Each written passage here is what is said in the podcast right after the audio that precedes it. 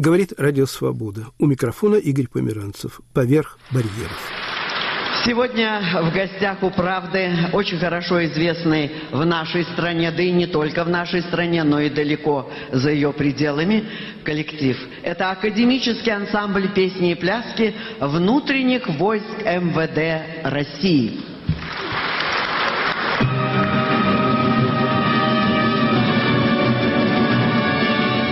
Это фрагмент из концерта, посвященного столетнему юбилею газеты «Правда». Когда-то это было самое могущественное периодическое издание Советского Союза. Одна строка, напечатанная в «Правде», могла решить судьбу советского человека и трудового коллектива, говоря на суконном языке тех времен. Могла решить судьбу книги, фильма, оперы, балета, картины. Время это давно прошло. Теперь другие средства массовой информации решают судьбы людей, сочинений, проектов – но вернемся к газете «Правда». Мой собеседник, кинокритик, автор книг о французской актрисе Катрин Денев, режиссере Андрея Тарковском, член жюри международных кинофестивалей. В годы перестройки он возглавлял комиссию, выпустившую на экраны более 200 запрещенных советской цензурой фильмов. Сегодня тема нашего разговора – газета «Правда». С 1977 года по 1988 Андрей Плахов был штатным сотрудником «Правды».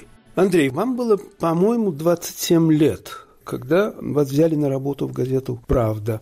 Как это произошло и почему? И почему «Правда»? Я получил это неожиданное приглашение. Я за три года до этого приехал в Москву из Львова. Уже тогда я поступил в Авгик. Моя первая профессия математика, но я решил ее поменять и заочно поступил в Авгик, а потом приехал в Москву и начал уже печататься как кинокритик, ну, такой еще начинающий, в частности, в журнале «Советский экран».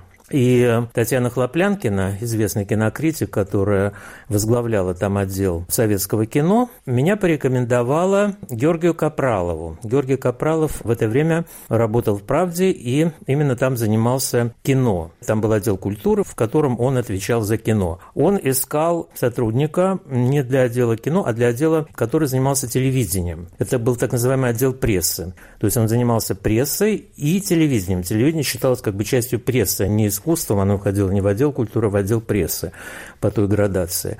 И вот именно меня пригласили на эту роль. Я попал в отдел прессы для того, чтобы заниматься телевидением. Должен сказать, что телевидение меня не так уж сильно интересовало.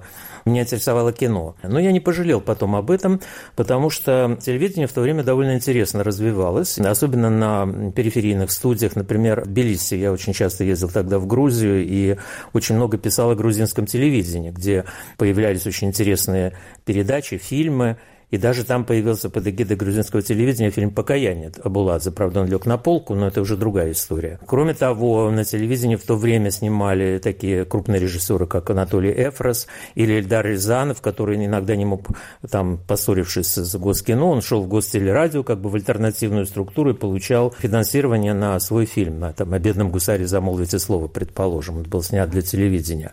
Поэтому эта работа была, она все равно так или иначе связана с кино. Специфика ее, конечно, состояла в том, что все это происходило в рамках газеты «Правда». В общем-то, это издание, которое я меньше всего с собой как бы отождествлял и, в общем, никак не предполагал, что судьба меня, меня в него занесет. Но так случилось. Я получил это предложение, я долго его обдумывал, советовался со своими друзьями, коллегами и, в конце концов, решил его принять. Конечно, в этом решении сыграли роль ну, как бы определенные карьерные соображения в том смысле, что я получал некую площадку для того, чтобы самому писать, публиковать свои статьи, привлекать каких-то авторов интересных и вообще как бы вести какую-то ну, определенную политику вот на этом участке, который я занял. Меня, конечно, пугала идеологическая, скажем, ангажированность газеты «Правда», тем более, что как раз в этот момент, я помню, примерно вот в это, в это время, когда я туда пришел, была очень неприятная статья напечатана в «Правде», связанная с Юрием Любимовым. В общем, это был период, когда после чего он, насколько я помню, уехал из страны. В общем, статья была такая типа разноса или доноса или что-то такое было довольно гнусное. Не первый раз, как известно в истории правды, появлялись такие статьи. Но должен сказать, что касается сферы кино, а также телевидения, примыкавшего к нему, то там ничего такого гнусного не происходило. Наоборот, Георгий Капралов кстати, сейчас мы выпускаем книжку, посвященную его памяти, столице со дня его рождения. Он, конечно, был достаточно официальным кинокритиком. Тем не менее, он, занимая вот эту свою позицию, я считаю, что он, ну, как бы сыграл положительную роль в истории нашей кинокритики. Он исходил из принципа «не навреди». То есть, э, например, у него тоже была возможность, как и там в отделе театра, напечатать, предположим, какую-нибудь разносную статью про Тарковского или про какого-то еще из таких режиссеров, которые ну, все-таки шли не в русле системы или официозного кинематографа, а пытались делать что-то альтернативное но он никогда себе этого не позволял. То есть, э, ну, в лучшем случае, если, например, он не мог дать там положительную рецензию на фильм «Сталкер», он в это время как раз появился, это было, может быть, сложно, потому что у него были противники в высоких сферах. Э, и вообще фильм, ну, как все, что сделал Тарковский в последние годы, считалось идеологически как бы не совсем правильным с точки зрения официоза. Вот. Но в таком случае просто статьи не было никакой. Но это лучше, чем появилась бы какая-то вот негативная статья. Вообще я, начав работать в «Правде», понял, какая на меня упала ответственность тяжелая, потому что, с одной стороны, можно было какой-то там статьей, ну, просто уничтожить карьеру человека, особенно молодого режиссера, потому что к «Правде» тогда, конечно, прислушивались и читали ее все, и прежде всего читали те, кто принимал решения различные на киностудиях, о финансировании фильмов, о запуске и так далее. А с другой стороны, можно было использовать это во благо, то есть поддержать, в общем, тех авторов и те фильмы, которые заслуживали того. Ну вот, например, мне удалось написать совсем немного об Атаре Селиане, о фильме, вернее, о его фильме «Пастораль», который считался, ну, как бы несуществующим. Он не вышел на экран, его фактически положили на полку. Когда я писал о грузинском телевидении, я буквально там проброс э, упомянул о том, что есть такой фильм «Пастораль» и о Селиане. И все. Это даже там не было никаких оценок. Там не было сказано, что это очень хороший фильм или еще что-то. Просто вот в фильме «Атара и селяне постарали». Я знаю, что это произвело невероятный резонанс в Грузии. Шеварнадзе, когда это увидел, он решил, что, наверное, там вверху что-то какая-то, не может быть случайность, что какой-то Плахов вдруг взял и написал. Это явно неспроста. Хотя это была абсолютно моя инициатива, никто меня не уполномочивал это делать и в то же время не запрещал. Потому что у нас в отделе прессы, в общем-то, даже наш начальник, он в кино не очень разбирался, разбирался и, в общем-то, доверял мне. Да, и потом это сыграло очень хорошую роль в дальнейшей судьбе Василяна. Он вскоре уехал во Францию, дальше мы знаем, в общем, стал международным режиссером. А, но я хочу сказать о чем? О том, что, в общем-то, это было, несмотря на как бы общую, конечно, довольно мрачную атмосферу застоя, которая царила в этот период в стране. Конкретно моя работа, то, как я себя ощущал, там мне казалось совсем не бессмысленной, интересной и даже полезной конец 70-х, начало 80-х. Да. Это, что называется, расцвет застоя. Да, Какая атмосфера была в редакции? Во-первых, редакция была очень, ну, как бы разделена по различным направлениям. То есть там были отделы промышленности, там э, был там, например, военный отдел. Он просто находился рядом с отделом прессы, в соседней дверь. Поэтому я хорошо знал людей, которые там работали. Возглавлял этот отдел Тимур Гайдар небезызвестный, отец Егора Гайдара. А потом, уже когда я ушел из «Правды», в какой-то период там работал Егор Гайдар, насколько я помню. Но мы с ним не были знакомы. А с Тимуром мы были знакомы достаточно хорошо, потому что работали рядом. Хотя мы работали рядом, но мы совершенно не соприкасались, не дружили, не там, ну, как-то вот вне редакционного просто «здравствуйте» там или чего-то особо не общались. Так же, как и с большинством других сотрудников. Единственное исключение – это Нина Агишева, которая работала в отделе культуры, занималась театром. Мы были самые молодые молодые там, правда. Я был еще даже комсомольского возраста, когда туда пришел. И мы с ней подружились и дружим до сих пор. И она стала потом хорошим театральным критиком, то есть она уже тогда начинала именно в «Правде», но дальше она тоже, как и я, ушла из «Правды», это как бы уже была другая жизнь. Какая была атмосфера? Ну, поскольку я не ходил на какие-то там редакционные летучки, ну, может быть, я был там раз или два, но я не был глубоко погружен, скажем так, вот вообще в жизнь газеты как таковой. Больше занимался именно вот этим своим участком, телевидением, телевидением и много ездил в командировки на эти телевизионные студии, общался с режиссерами, с там, руководителями студий телевизионных. Ну, конечно, с какими-то людьми я общался более тесно. А Все равно. Люди там были разные. Были люди такие довольно, ну, скажем так, архаичных взглядов. Не то что про коммунистических, ну, таких как бы, которые, в общем, рассматривали все примерно в духе генеральной линии партии вот и, и того, что печаталось в передовицах «Правды». Например, я помню, что там зашел разговор о Солженицыне, вот и один сотрудник сказал, ну, Солженицын, вы же понимаете, это же, в общем, такой прохиндей, даже нельзя говорить о нем всерьез, он явно такой, в общем, какой-то там нехороший, там, или что-то такое. Бессмысленно спорить с людьми, если они придерживаются таких взглядов. Вот э, я-то рассматривал все это совершенно иначе. Я читал и Солженицына там э, в самоиздате, какие-то другие вещи. То есть вся вот эта вот правдистская как бы риторика, она, конечно, мне казалась совершенно нелепой, но как-то я от нее старался абстрагироваться. Вот, тем более, что, повторяю, вот в моем круге, в котором я существовал в этот период, э, там были очень интересные люди. Ко мне приходили вплоть до Майя Туровска, Виктора Демина, и вот умершего недавно Бажовича. Это были лучшие кинокритики того времени. Нея Зорка, та же Татьяна Клоплянкина, которая меня порекомендовала. Они все печатались у меня, и все писали о телевидении. Юрий Богомолов, очень-очень многие. И все с удовольствием это делали, потому что телевидение тогда было интересным. Оно развивалось как э, какой-то новый такой вид искусства все-таки. Ну, что-то там что было не только искусство, конечно, была и публицистика, и всякая прочая пропаганда наверняка, но было и искусство. То, что потом, к сожалению, почти исчезло.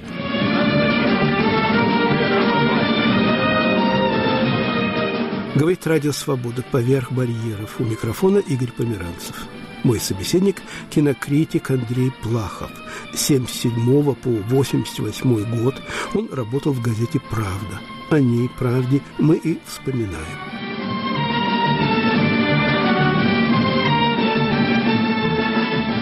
Андрей, как вы думаете, сотрудники газеты «Правда» читали сам и там издат? Я знаю, что, например, мы с Агишевой, конечно, его читали. У меня даже была одна такая немножко комическая история, когда я зашел в один магазин, там висела какая-то лампа, которая меня заинтересовала, и я посмотрел, как-то потрогал ее, и там была какая-то деталь от нее, как вдруг случайно открутилась, и я как-то ее там положил рядом, что ли. Вот. И вдруг, когда я выходил из магазина, меня задержали и потащили в дирекцию магазина, и я тут же вспомнил, что у меня в сумке находится книга как раз Солженицына, по-моему, это была. И я решил, что каким-то образом это стало известно. В общем, ну, действительно началась некая паника.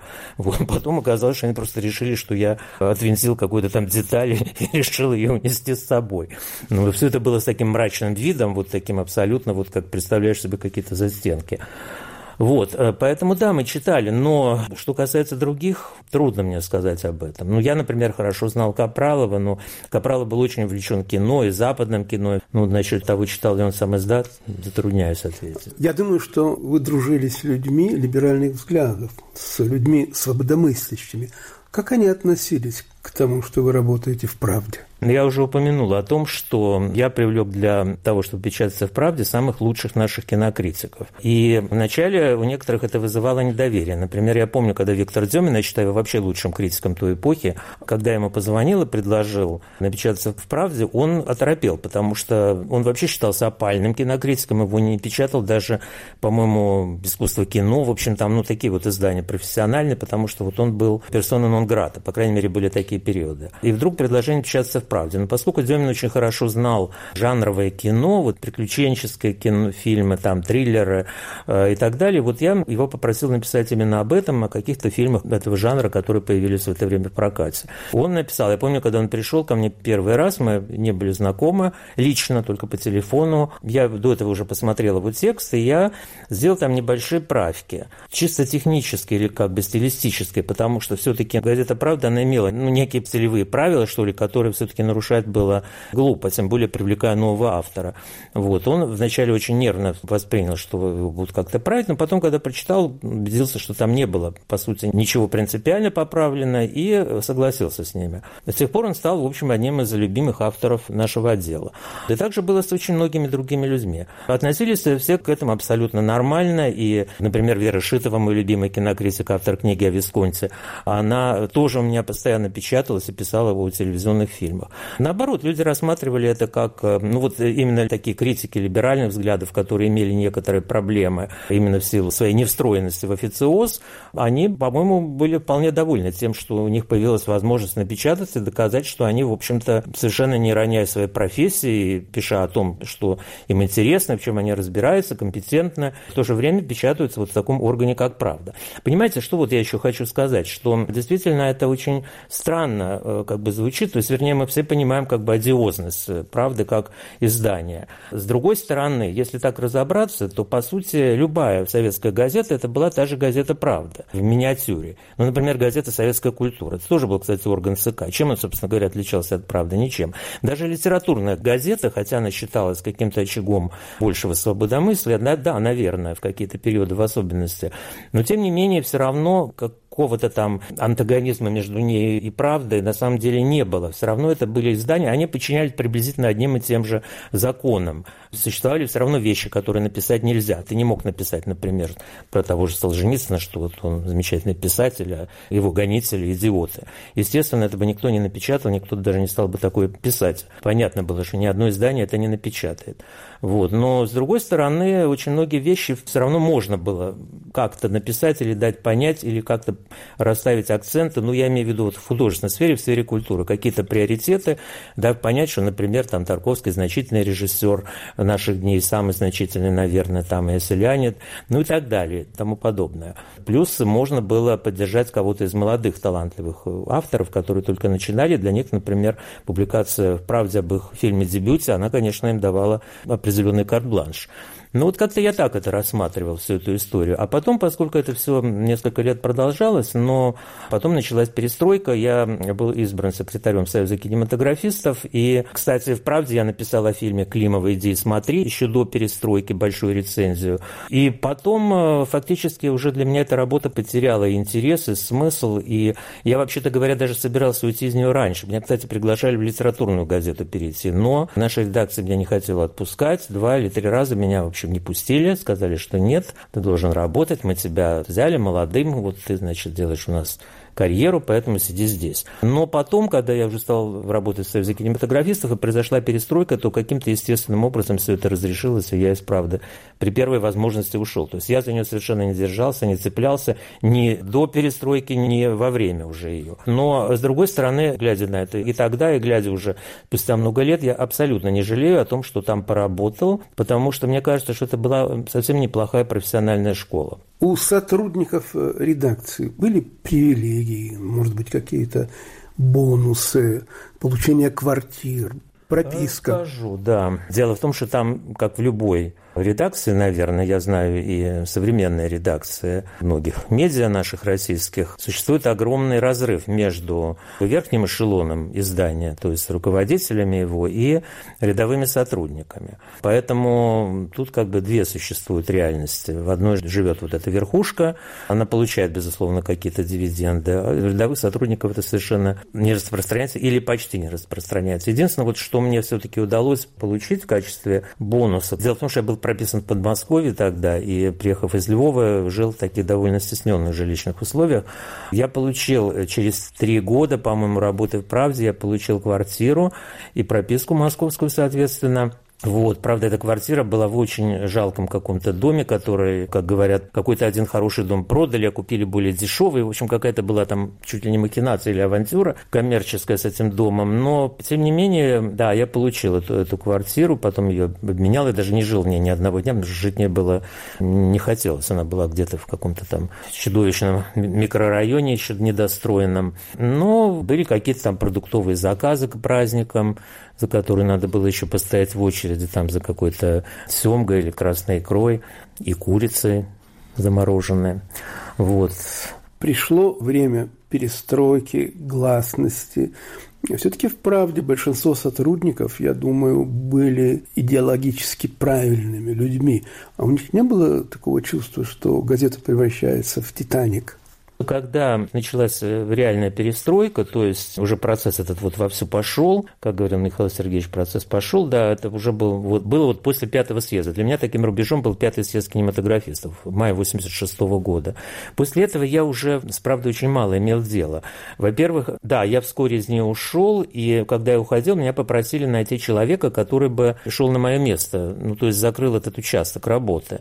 И я предложил Леонида Павлючика, моего коллегу-кинокритика, человека тоже вполне либеральных убеждений. Сейчас это можно видеть, скажем, по его странице в Фейсбуке. Но, тем не менее, он там поработал, он приехал из Минска, он сам оттуда родом, и он поработал в «Правде» некоторое время, потом тоже оттуда ушел. А люди там были, конечно, разные. Да, наверное, большинство было таких, в общем, достаточно ортодоксальных, скажем так, или, может быть, даже замшелых взглядов, но хотя были и другие люди, были более молодые, вот я тогда и сам был молодой, и это были люди, ну, чуть старше меня, может быть, ну, ну в общем, достаточно молодого возраста. И и некоторые из них потом, уйдя из правды, журналистики продолжали работать достаточно успешно. Но вот некоторые, вот именно которые были такими настоящими вот правдистами, конечно, большинство из них были пожилые, они просто уже умерли, многие там достаточно скоро, а некоторых просто не знаю, что с ними произошло дальше, но они как-то потерялись. Мне кажется, что для многих из них перестройка была, конечно, большой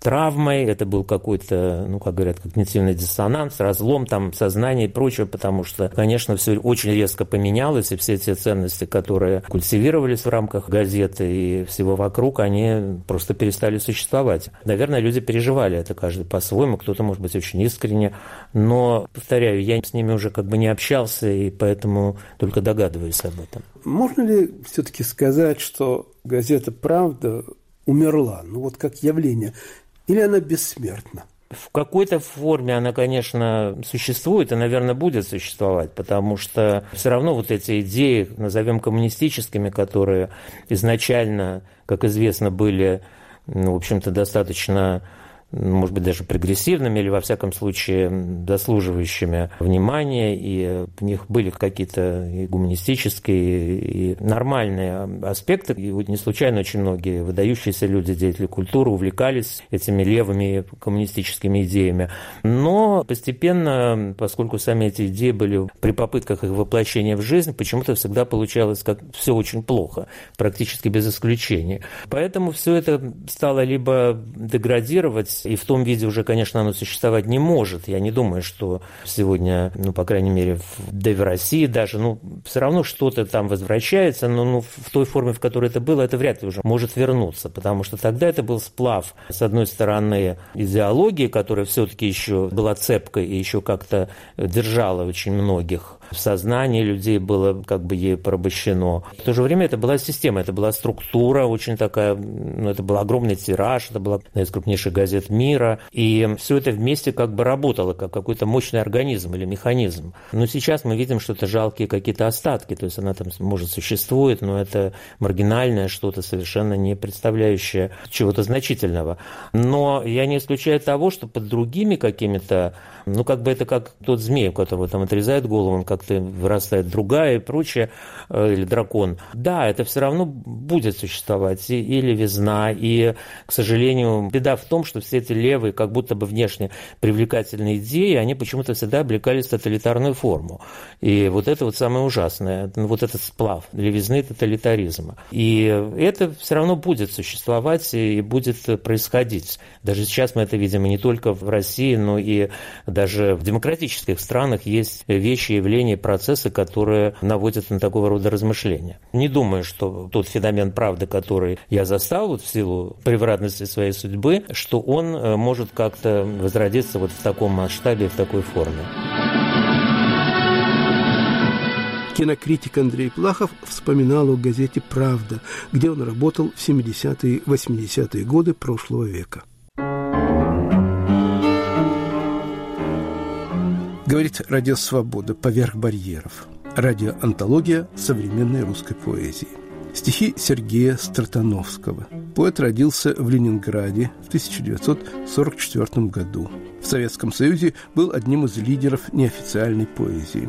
Автор многочисленных сборников стихов и публикаций в периодике. Лауреат премии Андрея Белого и других престижных литературных премий.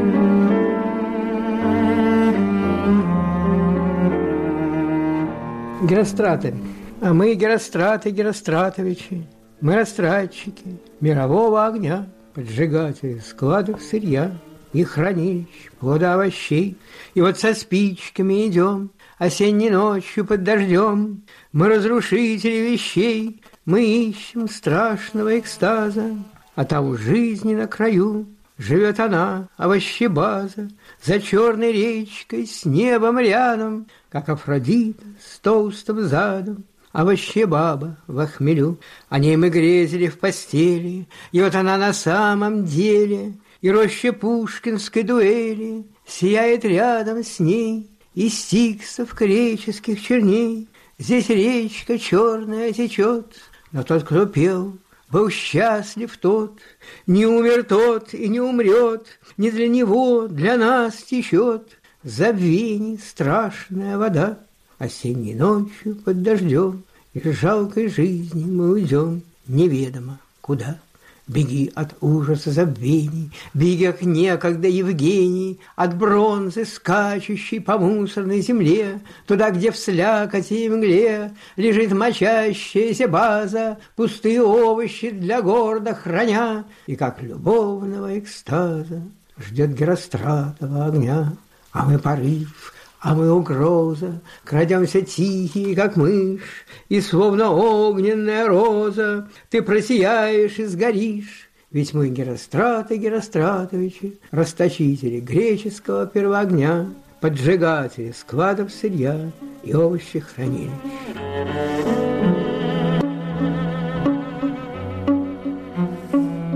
Суворов. Композиция в двух частях. Часть первая – Российский Марс, больной орел, огромен, Водитель масс, культур феномен, Полночных стран герой, Находка для фридиста. Он ждет, когда труба гарниста Подымет мир на бой. Вперед, вперед, за мной, К вершинам Альп, к победе, Суворов светом Божьего сиян, Идет на бой страна больных медведей, Поет ей славу новый Осиан.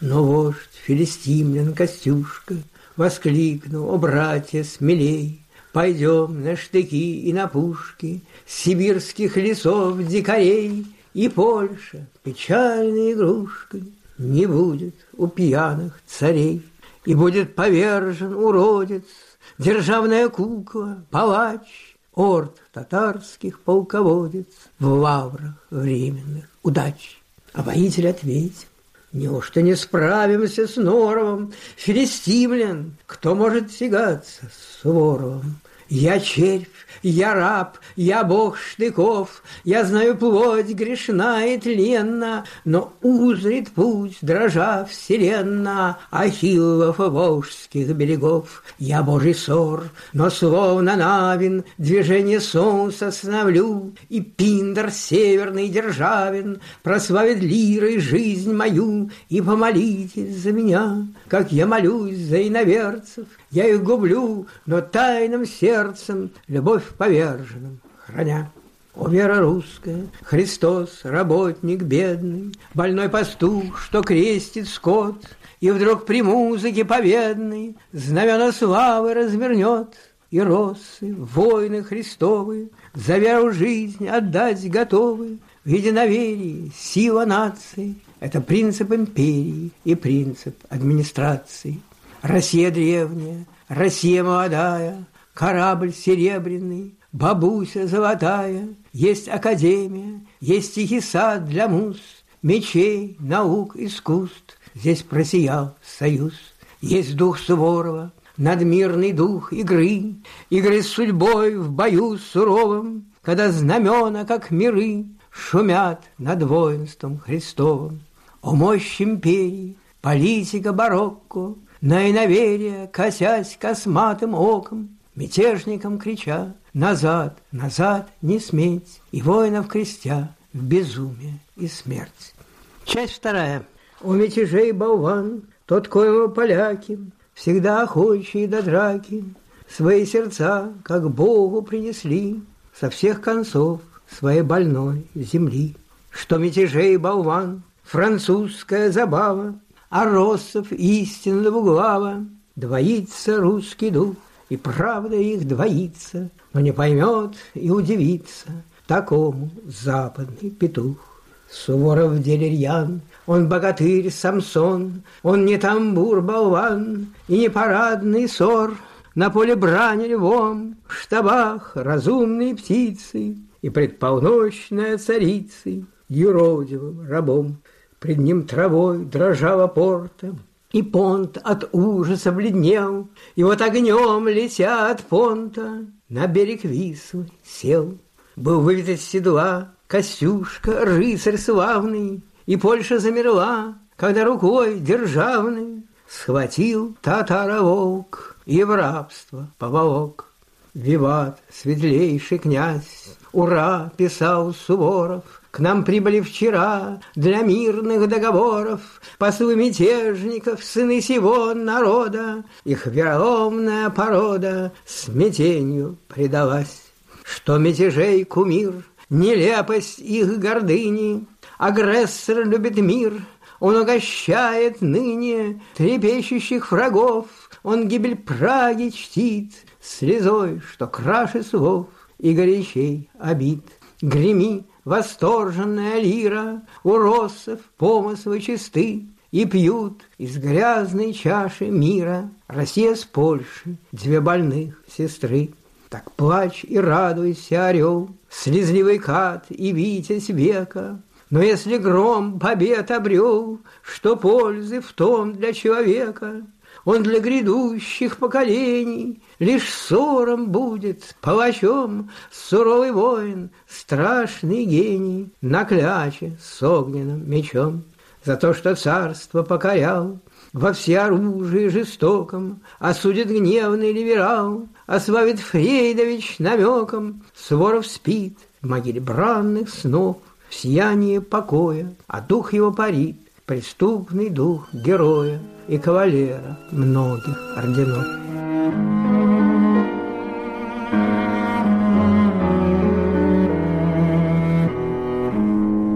Строги к историку. Стихотворение, посвященное Арсению Борисовичу Родинскому. Перепись мертвых, исчезнувших, делается для живых. Перепись их поступков, великодушных и жалких. Память об их дыхании, трудном, в бушлате стуже. Память об их архивах, в пламени воровском. Нынче ютятся их вдовы в нищенских комнатухах, Дарят друг другу иконки, христосуются на Пасху, Спрашивают у историка, веруете или нет, Шарить в углах беспамятства И находить свидетельства Жизни давно утраченной, Списанной на утиль, Шарить в стране беспамятства Вот ремесло историка, Дело разведчика Божьего, Праведный шпионаж.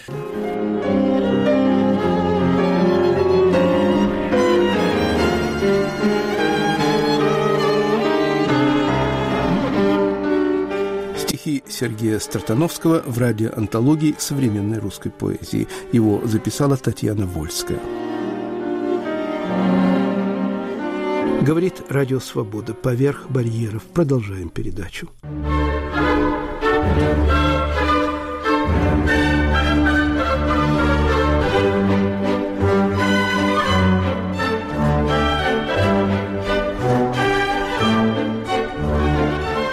петербургские поклонники балета, их психология, их философия, их судьба. Записи Леонида Дубшана и Марианы Димонт.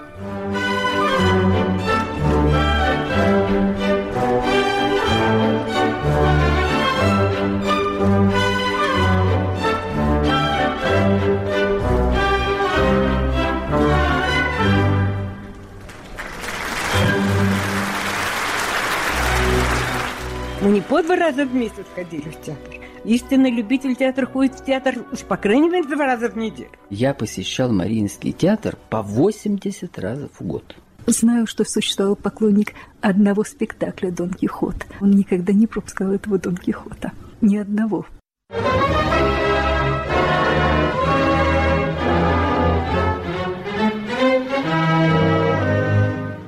Моя мать рассказывала, что 50-ю в ее жизни Жизель они отмечали бутылкой шампанского с подружками. Наверное, у меня уже было больше 50.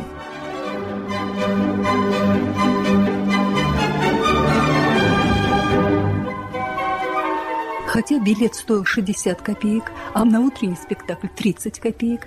Это при моей зарплате около 60 рублей, а потом 80 рублей. Это было тоже существенно, при условии, что я ходила до 20 раз в месяц. Балет – это опиум. Ну, что сказать о ее танце? Было такое впечатление, что этот человек сейчас танцует и умрет. А я умирала каждый спектакль. Цветы на сцену бросать начали дудинские поклонники. Нужно было с риском для жизни проносить. Забирали в комсомольский патруль. Я там побывала. На это, конечно, были способны, в общем-то, единицы. Ну вот дудинские поклонники, они это делали, да.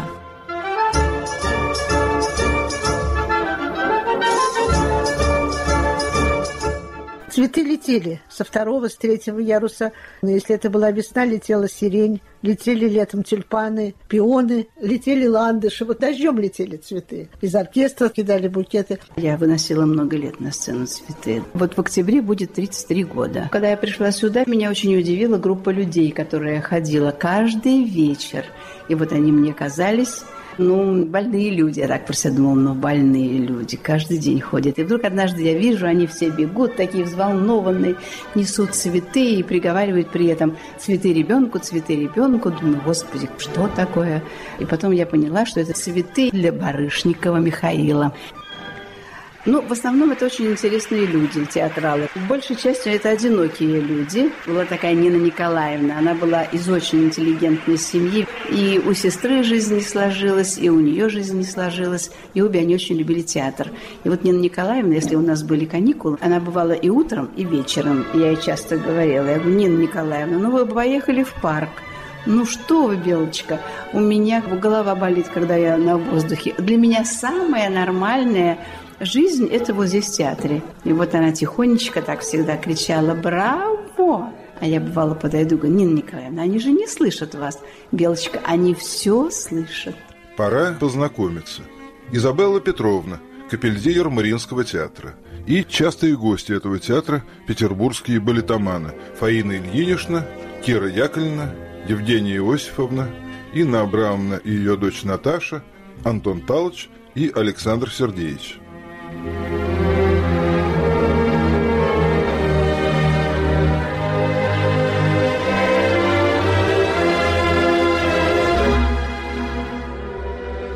На балет было практически не попасть. Я работал в публичной библиотеке. И туда, как в очаг культуры, приходил распространитель. Нина Андреевна, даже до сих пор помню ее имя отчество, по моей просьбе приносила всегда один или два дешевых билета на третий ярус, где я и провел всю свою зрительскую, как говорится, жизнь.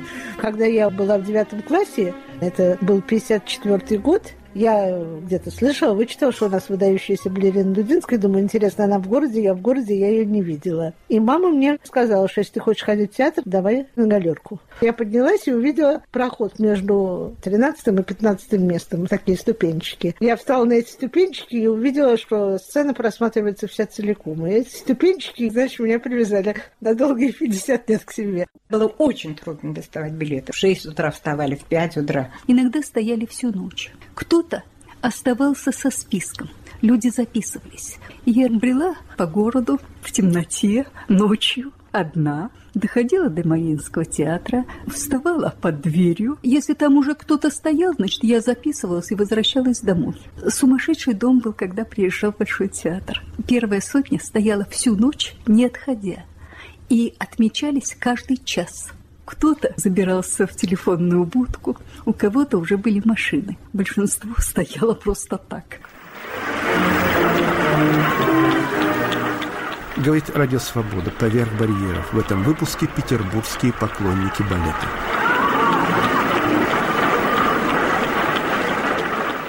В 1938 году я попала на премьеру балета «Сердце гор» случайно и впервые увидела Чебукяне, то после этого вообще ходила совсем сама не своя. Мне казалось, что своим прыжком вот он увлекает куда-то, и я прямо с ним лечу. Это необъяснимо. Забываешь про все на свете. Я даже вначале решила, что я просто влюбилась в главного героя Джорджи. И таким же потрясением для меня было первое исполнение Нуриевской Лоренси.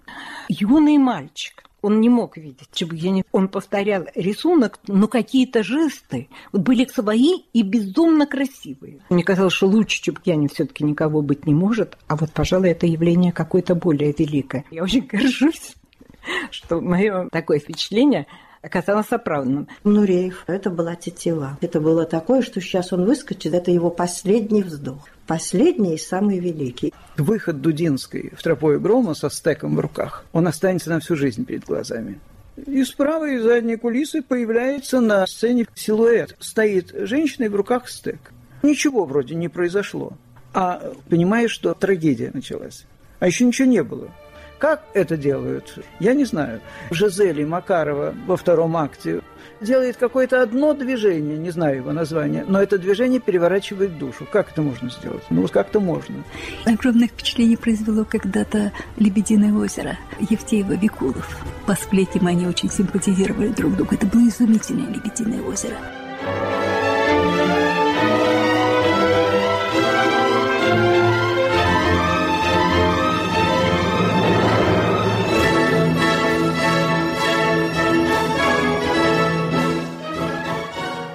1962 года. Мой первый в жизни Бахчарайский фонтан. Заре Мала Яковлевна Шелест.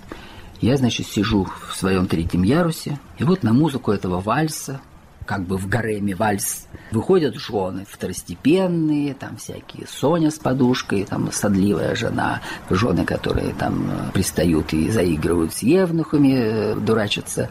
Потом идет вторая жена, потом появляется попой вперед служанка, несущая зеркало, и выходит Алла Яковлевна, любующаяся собой в это зеркало. И в зале не просто аплодисменты, и не просто овация, а вот один сплошной гром. Я вот так вот сижу в своем третьем ярусе, вот так вот поворачиваю головой, думаю, а что же это такое происходит? А это выход Заремы происходит. Она просто шла в длинном халате, с перевязью на бедрах. Она просто шла. Я запомнила тоже на всю жизнь такая Анисимова Нина Александровна, танцовщица характерная. Она была грузная уже в возрасте. Ее звали в театре Чума, потому что когда она танцевала, из нее так эмоции летели, что она кричала. И партнеру Роберту еще Гербику она кричала «Роба, давай! Роба, давай!» Весь миманс там и все на сцене просто катались со смеху, и зал тоже. Но она так танцевала, например, испанский марш в Дон Кихоте или баски в пламени Парижа, что это забыть невозможно. Когда выходила Терехова, Байдерки во втором акте, даже осветители так наводили на нее прожектора, что блики от этих пятнышек каких-то блестящих на платье, э, ну, как на дискотеке, извините за сравнение, по всему залу расходились. А почему-то на других они так не светили. Я не знаю, почему, видимо, им тоже нравилось.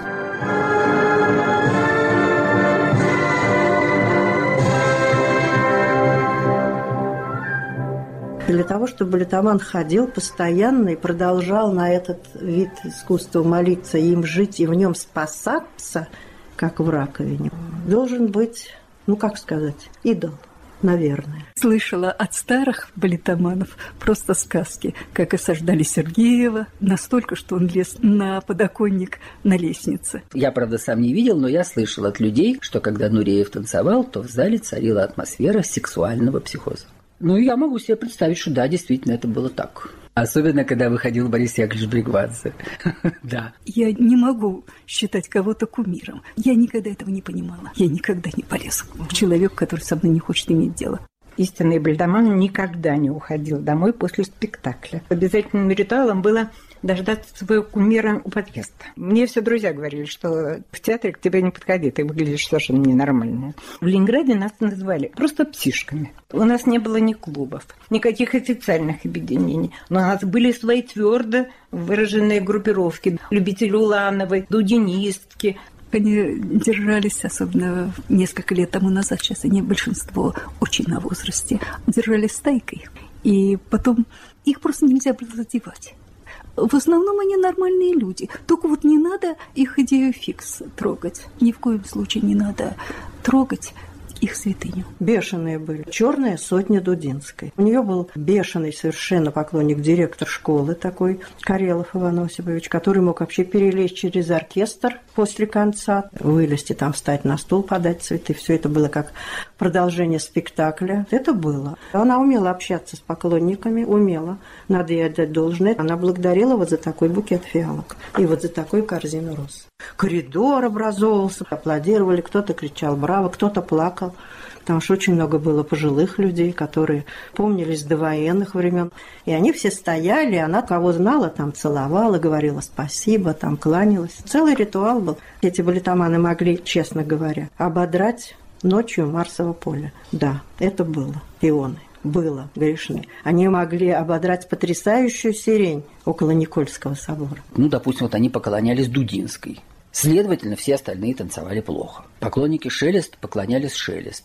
Следовательно, все остальные, включая Дудинскую, танцевали плохо. Помню, как на рождение моей приятельницы пришла к нам одна, ну просто ярая дудинистка, а в основном собрались шелестисты, поклонницы Шелест, и начали ругать всячески Дудинскую. Моя приятельница ушла чуть не в слезах. Я такой, скажем, некачественный балетоман. Я никогда не стремился в закулисный мир, чтобы узнать, что там, как там и с кем. Даже в закулисный буфет меня ни разу затянуть не удалось. Для меня вот эти все проявления не существуют. Ждать у подъезда, просить автограф, посылать записки, как-то выражать свое отношение, я его выражаю, сидя в театре, своими аплодисментами. И даже если всем вокруг не понравилось, а мне понравилось, я буду аплодировать. Конечно, мы все ненормальны. Нормальный человек не будет тратить все возможные деньги на билеты. Нормальный человек не будет часами стоять под театром в любую погоду, в морозы под 30 градусов. Человек нормальный не пойдет через город пешком ночью, чтобы занять очередь в театре. Конечно, ненормально. Но что делать? У каждого свое сумасшествие. Мы наркоманы, и это наркотик. И если человек сел на иглу, то уже слезть с нее очень трудно. Для меня искусство, если и наркотик, то очень легкий. Нет, не наркотик, скорее стимулятор. Назвать это в наркотик не хотелось бы. Это что-то все-таки более духовное.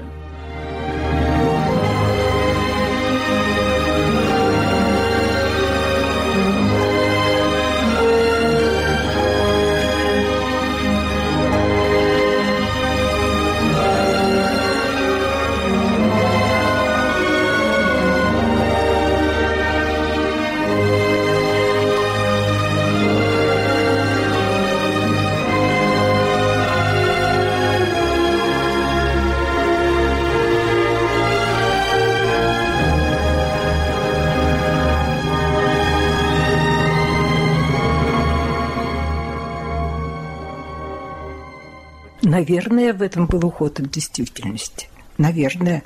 Но это подсознательно. Я вообще была очень идейной комсомолкой. Очень терзалась, когда какой-то был спектакль, и в это время мой выпускной в 41 году. А Дудинская в этот день танцевала с Капланом. Мы даже искренне думали, а может не пойти на выпускной в школе, но все-таки ума у нас хватило не пойти на спектакль. Ну, конечно, конечно, это подменяло настоящую жизнь. Семьи я не создала. Мои родные уверены, что театр этому помешал. Мне-то, честно, кажется, что нет. У меня были увлечения в личной жизни, но я, видимо, увлекалась людьми, более, ну что ли. В общем, не те, кем была нужна я. Так получилось, что мальчики-одногодки, они неинтересны были. Те кадры, которые были поинтереснее и постарше, они были заняты. Я, честно говоря, так особенно не страдала по этому поводу. Большинство театралов, конечно, не все, но большинство это все-таки одинокие женщины, для которых театр это единственная отдушина, балет. Человек семейный практически не может жить этой жизнью, потому что она отнимает очень много сил и средств. Я бегала на балет всю беременность. Даже накануне рождения ребенка я еще вечером размышляла, не пойти ли мне завтра в Мариинский театр на Жизель. Но когда я его родила без четверти девять вечера, его запеленали, куда-то унесли. Я вздохнула и, глядя на врача, сказала, в Мариинском театре начинается второй акт Жизели.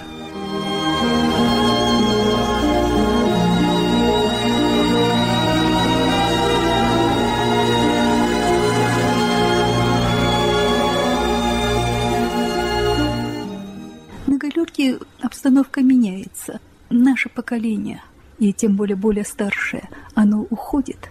А вот новых очень мало. Спектакль, на котором мало постоянных театралов, мертв. Зал молчит. Начинают аплодисменты всегда театралы. То есть для оживления спектакля мы необходимы. Великие все поумирали исполнители. Балетоманы моего поколения и возраста, мы тоже вымирающие динозавры, уважая чужие привязанности и вкусы. Я сейчас для себя не нахожу достойных каких-то исполнителей или спектаклей, на которые я бы могла, сломя голову, побежать и потом, как бывало, не спать ночь. Deus conservat omnia. Господь сохраняет все. Консерватизм, в моем понимании, это канон и традиция. Если не будет таких людей, как я, то вообще рухнет все и не останется ничего в русском классическом балете. В занюханном датском королевском балете есть должность сохранитель классического наследия. И вот у них балеты Бурнанвиля идут неприкосновенно. Это Бурнанвиль, и там ничего нельзя менять. А у нас дошли до того, что поменяли два места в седьмом вальсе Шопена Фокинского. Вот сейчас в фойе висит афиша Открытие сезона 44-45 года. Война еще идет, город в руинах стоит. Посмотрите, первая декада, с 1 по 10 сентября, какой был репертуар. Две спящих, первая с Дудинской, вторая с Шелест. Два Ивана Сусанина, Шапиняна и Жизель в один вечер. Шапиняну солировала Дудинская, Жизель солировала Уланова. А рядом стоит костюм Авроры, по-моему, Натальи Михайловны, и пуантовые туфли, старые, те, которые должны быть. Площадь опоры 2 квадратных сантиметра. А сейчас у нас у всех американские туфли – это лошадиные копыта. Вот они на этих двух кирпичах сейчас танцуют. И загнать их обратно вот в эти туфельки, где площадь опоры 2 сантиметра, уже невозможно. Им, видите ли, неудобно. Сцену застелили линолеумом вслед за э, Западной Европой и Америкой. И я когда вижу этот линолеум, я все жду, когда сейчас выйдет техническая служащая с ведром и с тряпкой и начнет влажную уборку помещения.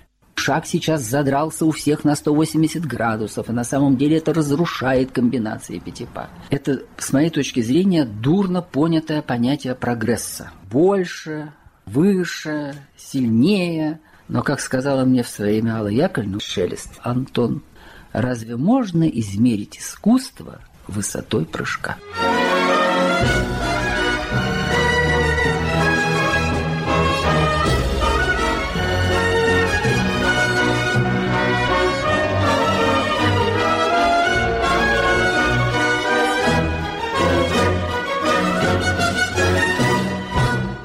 Я живу воспоминаниями, которых у меня много, очень. У меня есть такая полочка – а на этой полочке лежит пять записных книжечек. А в этих записных книжечках очень мелким почерком, чертежным перышком, очень много что написано. Но это я с собой возьму туда. Личное очень. И потом я просто тетка, которая сидела на галерке всю жизнь, жила этим.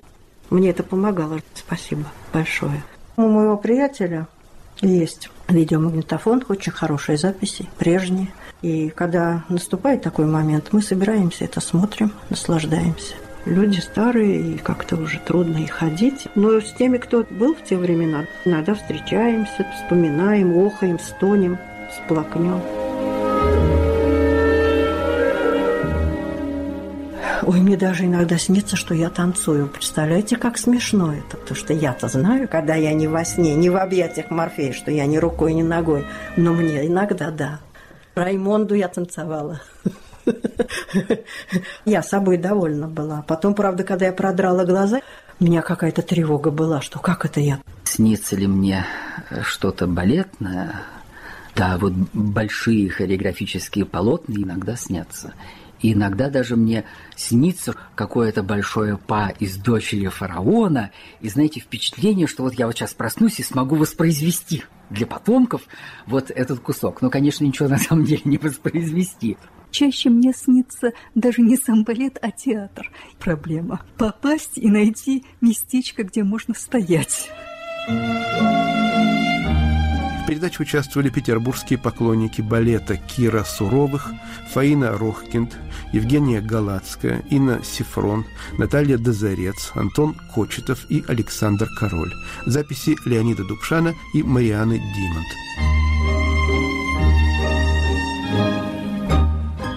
Режиссер этого выпуска «Поверх барьеров» Наталья Аркадьева подготовил и вел передачу Игорь Померанцев. Говорит и показывает Радио Свобода. Это программа «Лицом к событию». Здравствуйте. У микрофона Елена Рыковцева. Лидеры общественного мнения под огнем ведущего «Радио Свобода».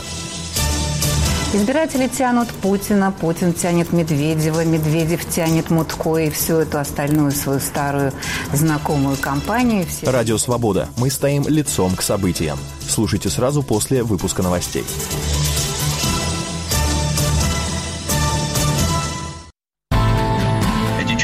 Невозможно высказать. Мало кто такого в своей жизни испытывал. 20 лет назад случился крупнейший теракт в мире.